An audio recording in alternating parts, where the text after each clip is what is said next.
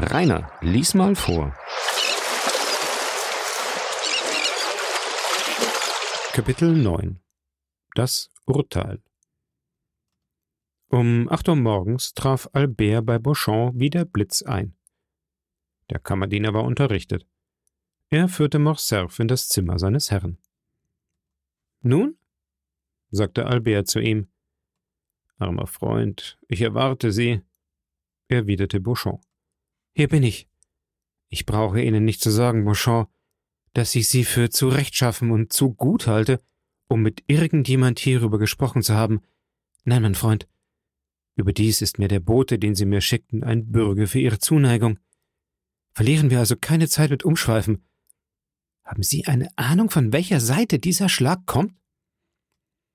Ich werde Ihnen sogleich zwei Worte sagen. Doch vorher, Freund, müssen Sie mir alle Einzelheiten dieses abscheulichen Verrats mitteilen. Beauchamp berichtete hierauf dem vor Charme und Schmerz niedergebeugten jungen Mann kurz Folgendes. Zwei Tage vorher war der Artikel in einer Zeitung erschienen, die unter dem Einfluss der Regierung stand, was der Sache noch mehr Gewicht verlieh. Beauchamp frühstückte, als ihm die Nachricht zu Gesicht kam. Er eilte, ohne sein Mahl zu vollenden, in das Büro der Zeitung. Obgleich der Redakteur eine andere politische Richtung vertrat wie Beauchamp, war er doch dessen vertrauter Freund. Als er zu ihm kam, las der Redakteur sein eigenes Blatt. Ah, bei Gott, rief Beauchamp, da Sie Ihre Zeitung in der Hand halten, mein Lieber, so brauche ich Ihnen nicht zu sagen, was mich hierher führt. Ich wüsste nicht, doch warum kommen Sie? Wegen des Artikels über Morcerf. Ah ja, das ist seltsam, nicht wahr? So seltsam, dass Sie sich der Gefahr aussetzen, einen sehr zweifelhaften Verleumdungsprozess an den Hals zu bekommen. Äh, keineswegs. Wir haben mit der Zuschrift alle Beweisstücke empfangen und sind fest überzeugt, dass Herr von Morcerf sich ruhig verhalten wird. Überdies heißt es dem Land einen Dienst leisten, wenn man die Elenden bloßstellt, die der Ehre unwürdig sind, die man ihnen erweist. Beauchamp war verblüfft. Aber wer hat Sie denn so gut unterrichtet? fragte er.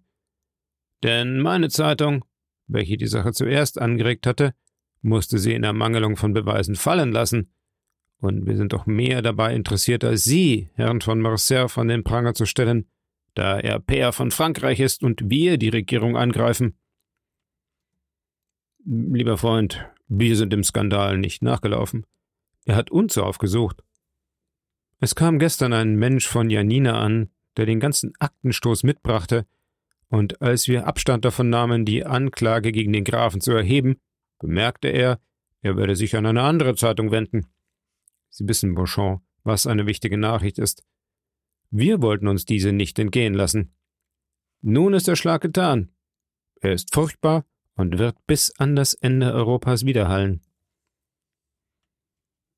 Beauchamp entfernte sich in Verzweiflung, um einen Kurier an Morcerf abzuschicken. Was er aber Albert nicht hatte schreiben können, denn es geschah nach der Abreise seines Kuriers, war, was an demselben Tage in der Kammer der Pairs vor sich ging.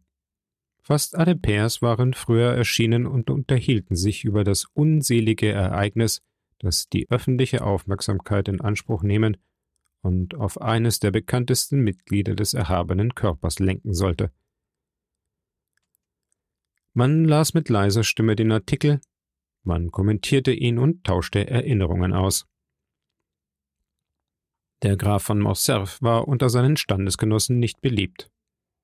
Wie alle Emporkömmlinge zeigte er sich überaus hochmütig. Als er am anderen Morgen zu seiner gewöhnlichen Stunde, ohne Ahnung von der Zeitungsnachricht, denn er hielt nichts von dem Blatt und las es nicht, vor der Kammer ankam, stieg er aus dem Wagen, schritt mit erhobenem Kopf, herausforderndem Auge und stolzem Gang durch die Räume und trat in den Saal, ohne das Zögern des Saaldieners und die gezwungenen Grüße seiner Kollegen zu bemerken. Seine Miene und sein Gang erschienen allen hochmütiger als gewöhnlich, und seine Gegenwart schien unter den Umständen so beleidigend für die auf ihre Ehre eifersüchtige Versammlung, dass alle dadurch noch mehr erbittert wurden. Die Kammer brannte offenbar vor Begierde, den Kampf zu beginnen. Man sah das anklagende Journal in allen Händen, doch wie gewöhnlich zögerte jeder, die Verantwortlichkeit des Angriffs auf sich zu nehmen. Endlich stieg einer von den ehrenwerten Pairs, ein erklärter Feind des Grafen von Morcerf, feierlich auf die Rednerbühne. Es herrschte ein furchtbares Stillschweigen. Morcerf war der Einzige, der nichts von der Ursache der ernsten Aufmerksamkeit wusste, die man diesmal einem Redner schenkte, dem man gewöhnlich nicht so gefällig zuhörte. Den Grafen ließ auch die Einleitung ruhig, in der der Redner äußerte, er habe von einer so heiligen, so ernsten Sache, von einer für die Kammer so bedeutungsvollen Frage zu sprechen, dass er die ganze Aufmerksamkeit seiner Kollegen in Anspruch nehme. Jedoch bei dem ersten Wort von Janina und vom obersten Fernand erbleichte der Graf von Morcerf so, dass eine Bewegung durch die Versammlung ging, deren Blicke insgesamt auf den Grafen gerichtet waren. Die moralischen Wunden haben das Eigentümliche, dass sie sich verbergen, aber nicht wieder schließen. Stets schmerzhaft, stets bereit zu bluten, wenn man sie berührt, bleiben sie frisch und klaffend im Herzen. Als der Artikel bis zum Schluss gelesen war, setzte der Ankläger seine Bedenken auseinander und machte einige Bemerkungen über die Schwierigkeit seiner Aufgabe. Es sei die Ehre des Herrn von Morcerf, es sei die Ehre der ganzen Kammer, die er verteidige, indem er eine Debatte über so heikle persönliche Fragen hervorrufe. Er schloss mit dem Antrag auf eine Untersuchung, die schnell genug eingeleitet werden sollte, um die Verleumdung zu Schanden zu machen, ehe sie Zeit gehabt hätte zu wachsen, und um Herrn von Morcerf in der Stellung, die ihm die öffentliche Meinung längst eingeräumt hatte, wiederherzustellen. Morcerf war so niedergebeugt, er bebte dermaßen bei dem plötzlichen Hereinbrechen dieses ungeheuren und unerwarteten Ungemachs, dass er kaum mit irrem Auge ein paar Worte zu stammeln vermochte. Diese Verzagtheit, die man ebenso gut dem Erstaunen des Unschuldigen wie der Scham des Schuldigen zuschreiben konnte, erwarb ihm wieder einige Sympathien. Wahrhaft edle Menschen sind stets geneigt, mitleidig zu werden, wenn das Unglück ihres Feindes die Grenzen ihres Hasses überschreitet. Der Präsident ließ abstimmen und es wurde eine Untersuchung beschlossen. Man fragte den Grafen, wie viel Zeit er brauche, um seine Rechtfertigung vorzubereiten. Dieser hatte seinen Mut wiedergewonnen, sobald er nach diesem furchtbaren Schlage noch Leben in sich fühlte. Meine Herren Pairs, antwortete er, nicht mit der Zeit schlägt man einen Angriff zurück, wie der, den in diesem Augenblick Unbekannte und im Dunkeln sich bergende Feinde gegen mich richten. Auf der Stelle, mit deinem Donnerschlag, muss ich den Blitz erwidern, der mich einen Augenblick geblendet hat. Warum wird es mir nicht vergönnt, statt einer solchen Rechtfertigung mein Blut zu vergießen, um meinen edlen Kollegen zu beweisen, dass ich würdig bin, als ihresgleichen einherzuschreiten? Diese Worte machten einen günstigen Eindruck. Ich verlange also, rief er, dass die Untersuchung so bald als möglich stattfinde. Und ich werde der Kammer alle erforderlichen Beweisstücke liefern. Welchen Tag bestimmen Sie? fragte der Präsident. Ich stelle mich von heute an zur Verfügung der Kammer. Der Präsident rührte seine Glocke und fragte Ist die Kammer der Ansicht, dass diese Untersuchung noch heute stattfinden soll? Ja, lautete die einstimmige Antwort der Versammlung. Man ernannte eine Kommission von zwölf Mitgliedern, welche die von Morcerf zu liefernden Beweisstücke untersuchen sollten. Die Stunde der ersten Sitzung dieser Kommission wurde auf acht Uhr abends in den Büros der Kammer festgesetzt. Als diese Entscheidung gefasst war, bat Morcerf um Erlaubnis, sich zurückziehen zu dürfen. Er musste die Beweisstücke zusammenfassen, die er seit langer Zeit aufgehäuft um einem unvorhergesehenen Sturm Trotz zu bieten. Dies alles erzählte Bonchamp dem jungen Mann. Albert hörte ihm zu, bald vor Hoffnung, bald vor Zorn, bald vor Scham zitternd. Denn er fragte sich, wie es dem Schuldigen gelingen könnte, seine Unschuld zu beweisen. Als Beauchamp schwieg, fragte Albert, Und dann? Mein Freund, dieses Wort versetzt mich in eine furchtbare Notwendigkeit. Fassen Sie Mut, Albert. Nie haben Sie dessen mehr bedurft. Albert fuhr mit der Hand über seine Stirn, als wollte er sich seiner eigenen Kraft versichern, wie ein Mensch, der sein Leben zu verteidigen sich anschickt, seinen Panzer versucht und seine Degenklinge biegt. Er fühlte sich stark, denn er hielt sein Fieber für Energie. Reden Sie, sagte er. Es kam der Abend, fuhr Beauchamp fort. Ganz Paris wartete auf den Ausgang der Sache. Viele behaupteten, ihr Vater habe sich nur zu zeigen, um die Anklage zu Boden zu schlagen. Viele sagten, er werde sich nicht einfinden. Andere versicherten, sie hätten ihn nach Brüssel abreisen sehen. Manche gingen sogar zur Polizei und fragten, ob es wahr sei, dass der Graf seine Pässe genommen habe. Ich muss Ihnen gestehen, dass ich alles tat, um von einem der Mitglieder der Kommission, einem mir befreundeten jungen Pär, in die Kammer geführt zu werden. Um sieben Uhr holte er mich ab und empfahl mich, ehe jemand gekommen war, einem Saaldiener, der mich in eine Loge einschloss. Ich war durch eine Säule gedeckt und in völliger Dunkelheit und konnte hoffen, die furchtbare Szene, die sich entwickeln sollte, von Anfang bis zum Ende zu hören und zu sehen. Herr von Morcerf trat bei dem letzten Schlag der achten Stunde ein. Er hatte einige Papiere in der Hand und seine Haltung schien ruhig. Gegen seine Gewohnheit war sein Gang einfach, sein Anzug würdig und er trug nach Art alter Offiziere seinen Rock von oben bis unten zugeknöpft. Seine Erscheinung brachte die beste Wirkung hervor. Die Kommission war durchaus nicht übel gesinnt und mehrere Mitglieder gingen dem Grafen entgegen und reichten ihm die Hand. Albert fühlte, wie sein Herz bei diesem Bericht beinahe brach.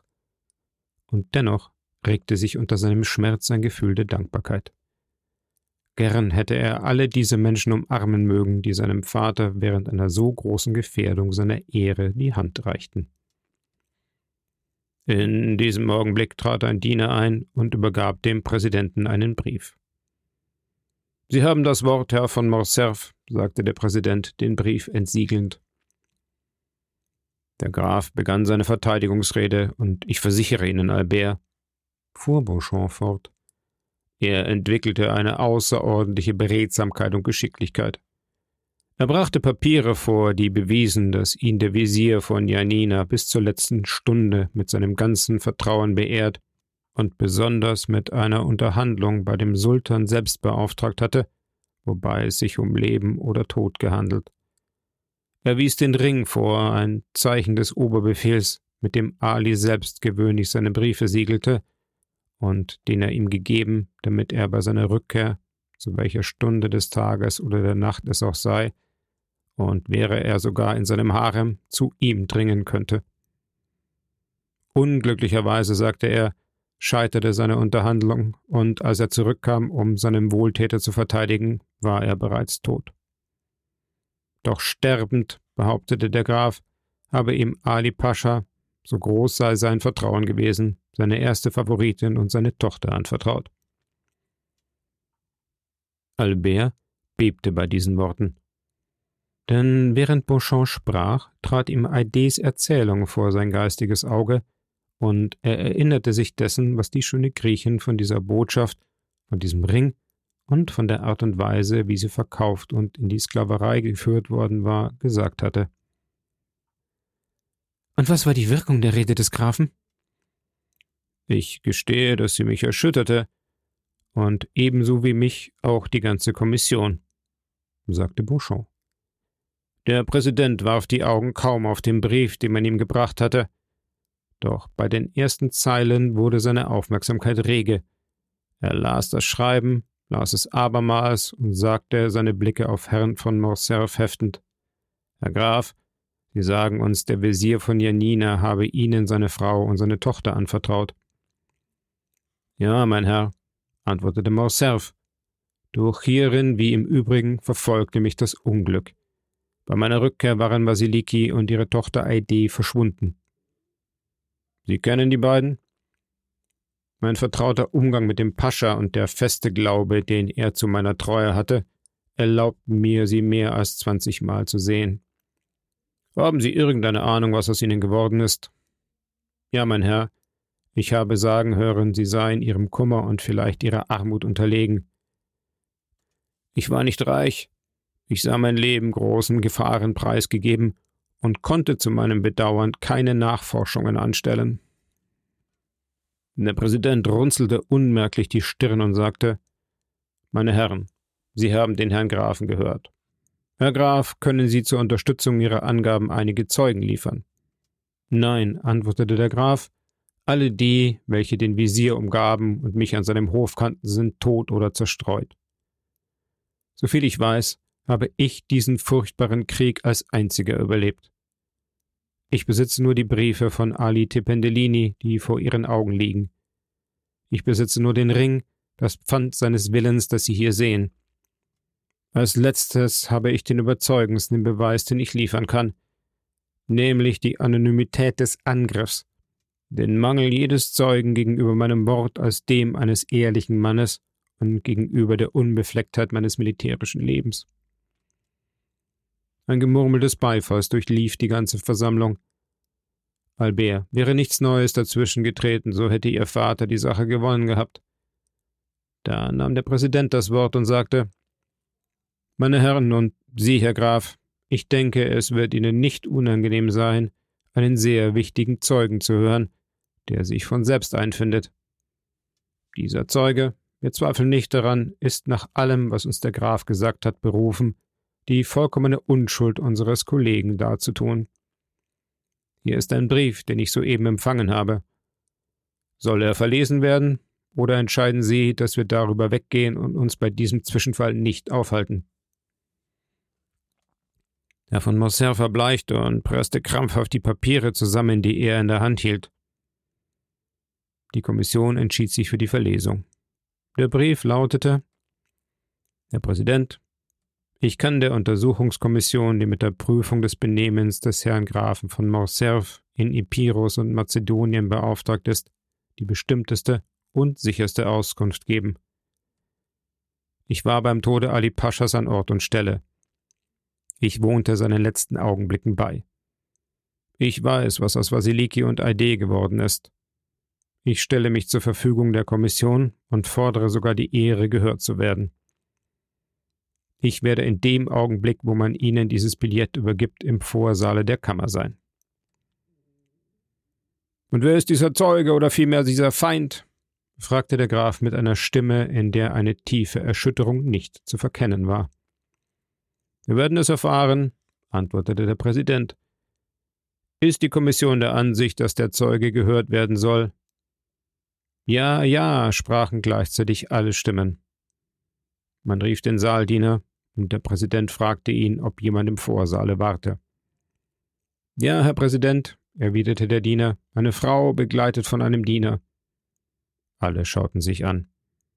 Lassen Sie die Frau eintreten, sagte der Präsident. Fünf Minuten nachher erschien der Diener wieder. Alle Augen waren auf die Tür gerichtet, und ich selbst, sagte Bouchon, teilte die allgemeine Spannung. Hinter dem Diener ging eine Frau, in einen großen Schleier gehüllt, der sie völlig verbarg. Der Präsident bat die Unbekannte, den Schleier zurückzuschlagen, und nun sah man, dass die Frau griechische Kleidung trug und dass sie jung und außerordentlich schön war. Ah, rief Morcerf, Aide! Wer hat Ihnen das gesagt? Ach, ich errate es. Da fahren Sie fort, Beauchamp. Ich bitte Sie, Sie sehen, ich bin ruhig und stark. Herr von Morcerf, fuhr Beauchamp fort, schaute diese Frau mit einer Mischung von Angst und Erstaunen an. Für ihn sollte Leben oder Tod aus diesem reizenden Mund kommen. Der Präsident bot der jungen Frau mit der Hand einen Stuhl an. Doch sie deutete durch ein Zeichen mit dem Kopf an, sie wolle stehen bleiben. Gnädige Frau, sagte der Präsident, Sie haben der Kommission geschrieben und sich angeboten, ihr Auskunft über die Begebenheiten in Janina zu geben. Sie sind Ihrer Behauptung nach Augenzeugin gewesen. Das war ich auch, sagte die Unbekannte mit einem Ton voll rührender Traurigkeit und mit jenem den orientalen eigenen Wohlklang. Erlauben Sie mir, Ihnen zu bemerken, dass Sie damals noch sehr jung waren, versetzte der Präsident. Ich war vier Jahre alt, doch da diese Ereignisse die höchste Bedeutung für mich hatten, so verlor sich kein Umstand aus meinem Geist, entging keine Einzelheit meinem Gedächtnis. Welche Bedeutung hatten für Sie diese Ereignisse und wer sind Sie, dass diese große Katastrophe einen so tiefen Eindruck auf Sie hervorgebracht hat? Es handelte sich um Leben und Tod meines Vaters, antwortete das Mädchen. Ich heiße Aide und bin die Tochter von Ali Tependellini, Pascha von Janina und von Vasiliki, seiner vielgeliebten Frau. Die bescheidene und zugleich stolze Röte, die bei diesen Worten die junge Frau mit Purpur übergoss, das Feuer ihres Blicks, die Majestät ihrer Erscheinung brachten eine unaussprechliche Wirkung auf die Versammlung hervor. Der Graf aber konnte nicht entsetzter sein, wenn ein Blitz herabgefallen wäre und zu seinen Füßen einen Abgrund geöffnet hätte. Gnädige Frau, sagte der Präsident, nachdem er sich ehrfurchtsvoll verbeugt hatte, erlauben Sie mir eine einfache Frage, die keinen Zweifel enthält und die letzte sein wird. Können Sie die Wahrheit Ihrer Behauptung erweisen? Ich kann es, mein Herr, sagte Aide, unter ihrem Schleier ein Säckchen von parfümierten Atlas hervorziehend.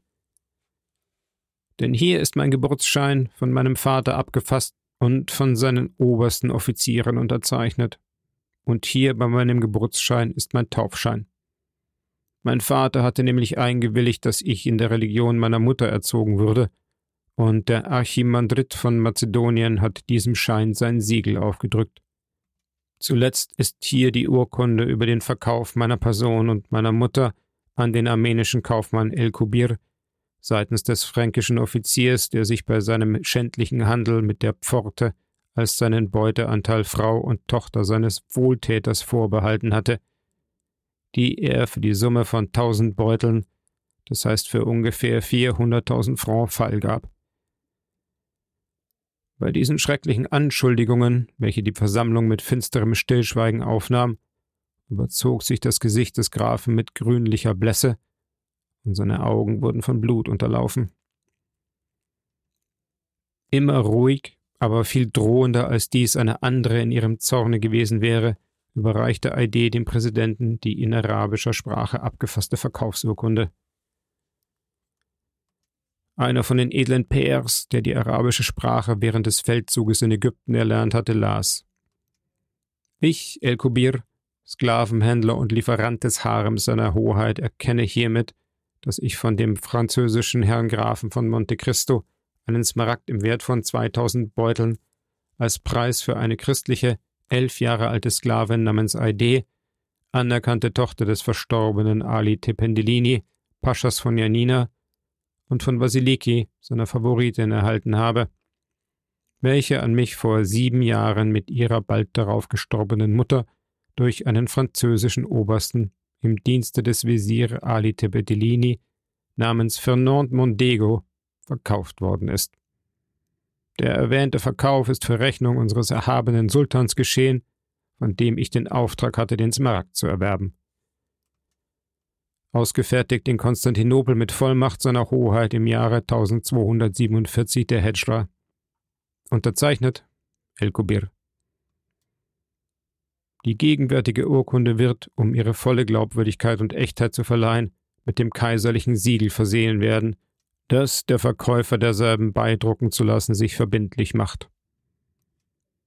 Neben der Unterschrift des Kaufmanns sah man das Siegel des Großherrn. Auf diese Vorlesung folgte ein furchtbares Stillschweigen. Der Graf konnte seine Gedanken nur durch den Blick ausdrücken, und dieser unwillkürlich auf Idee geheftete Blick schien von Flammen und Blut zu sein. Gnädige Frau, sagte der Präsident, kann man nicht den Herrn Grafen von Monte Cristo befragen, der sich, wie ich glaube, bei Ihnen in Paris findet? Der Graf von Monte Cristo, mein zweiter Vater, ist seit drei Tagen in der Normandie. Doch wer hat Ihnen diesen Schritt geraten, für den Ihnen die Kammer dankbar ist der auch nach Ihren Leiden nur natürlich erscheinen kann? Mein Herr, antwortete Aide, dieser Schritt ist mir von meiner kindlichen Ehrfurcht und von meinem Schmerz eingegeben worden. Gott vergebe mir. Obgleich Christin, dachte ich stets daran, meinen erhabenen Vater zu rächen. Als ich den Fuß auf die Erde Frankreichs setzte, als ich erfuhr, der Verräter wohne in Paris, waren meine Augen und Ohren beständig offen.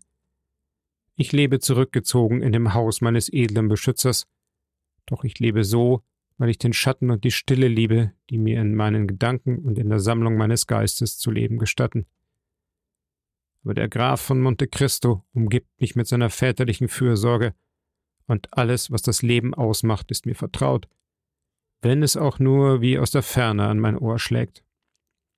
So lese ich alle Zeitungen, wie man mir alle illustrierten Blätter und alle Musikalien zukommen lässt. Ich erfuhr daher, was heute Morgen in der Kammer der Pairs vorgefallen war und was heute Abend geschehen sollte. Dann schrieb ich. Der Graf hatte während dieser ganzen Zeit keinen Teil an ihrem Schritt. Er weiß durchaus davon, und ich fürchte sogar, er missbilligt ihn, wenn er ihn erfährt. Es ist indessen ein schöner Tag für mich, fuhr das Mädchen fort, einen flammenden Blick zum Himmel aufschlagend. Dieser Tag, an dem ich endlich Gelegenheit finde, meinen Vater zu rächen. Der Graf hatte während dieser ganzen Zeit nicht ein einziges Wort gesprochen. Seine Kollegen schauten ihn an und beklagten ohne Zweifel den unter der Anklage einer Frau erfolgten Zusammenbruch eines angesehenen Lebens. Sein Unglück prägte sich allmählich in den finsteren Zügen seines Antlitzes aus. Herr von Morcerf, sagte der Präsident, erkennen Sie in dieser Frau die Tochter von Ali Tipendellini, Pascha von Janina.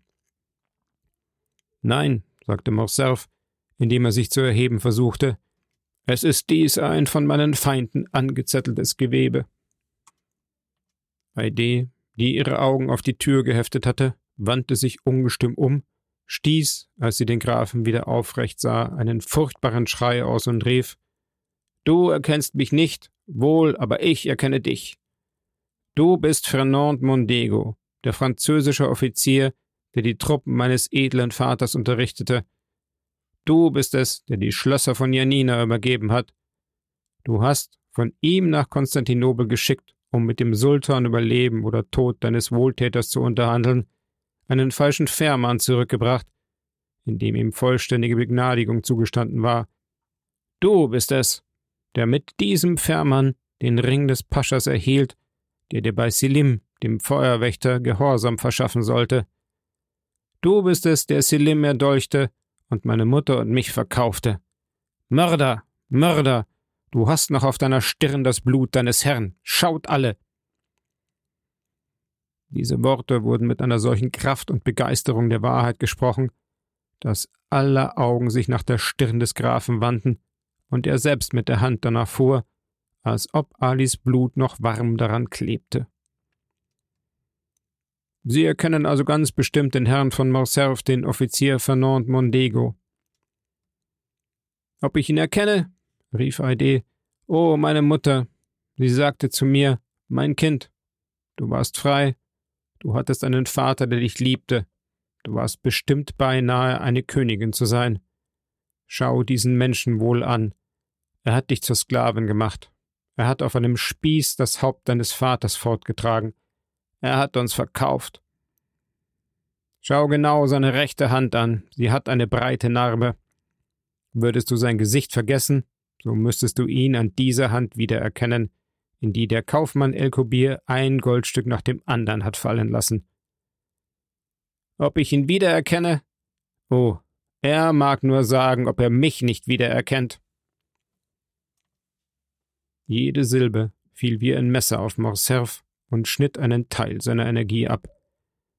Bei den letzten Worten verbarg er rasch und unwillkürlich seine in der Tat von einer Wunde verstümmelten Hand und fiel in düsterer Verzweiflung versunken auf seinen Stuhl zurück.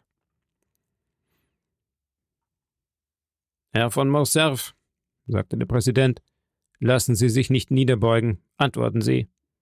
Die Gerechtigkeit des PR-Hofes ist erhaben und gleich für alle wie die Gerechtigkeit Gottes.